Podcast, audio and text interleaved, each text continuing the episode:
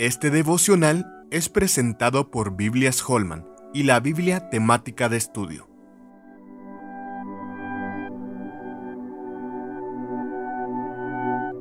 Peligros de descuidar la intimidad. No os neguéis el uno al otro, a no ser por algún tiempo de mutuo consentimiento, para ocuparos sosegadamente en la oración, y volved a juntaros en uno, para que no os tiente Satanás a causa de vuestra incontinencia. Primera de Corintios 7:5.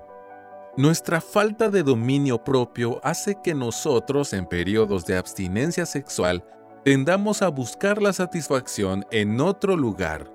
En el pasado, ese otro lugar siempre fue fuera del hogar. Hoy en día es más frecuente que esa satisfacción se encuentre frente a una pantalla de computadora viendo imágenes pornográficas.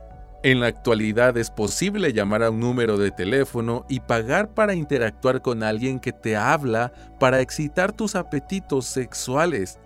Pablo entendió estas necesidades y recomendó que los esposos pudieran satisfacerse mutuamente, evitando así la vulnerabilidad que puede producirse cuando esa satisfacción no está.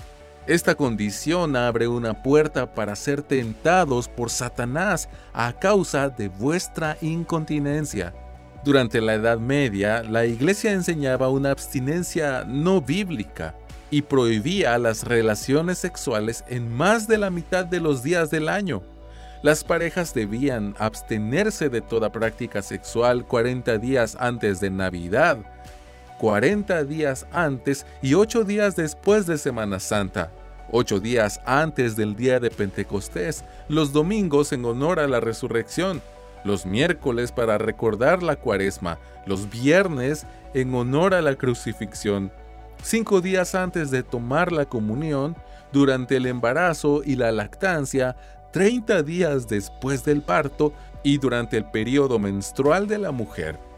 El arzobispo Theodore Penitential instruía a las parejas recién casadas que se abstuvieran de ir a la iglesia por 30 días después de consumado el matrimonio y que luego pasaran un periodo de 40 días de penitencias. Las relaciones sexuales, aún entre esposos, debían evitarse en ciertos días del año, especialmente durante aquellos días en que se celebraban fechas importantes para la iglesia. Todo lo anterior revela un mal entendimiento de la relación de intimidad entre los esposos como algo que Dios dio al ser humano para el disfrute dentro del marco de referencia establecido por él.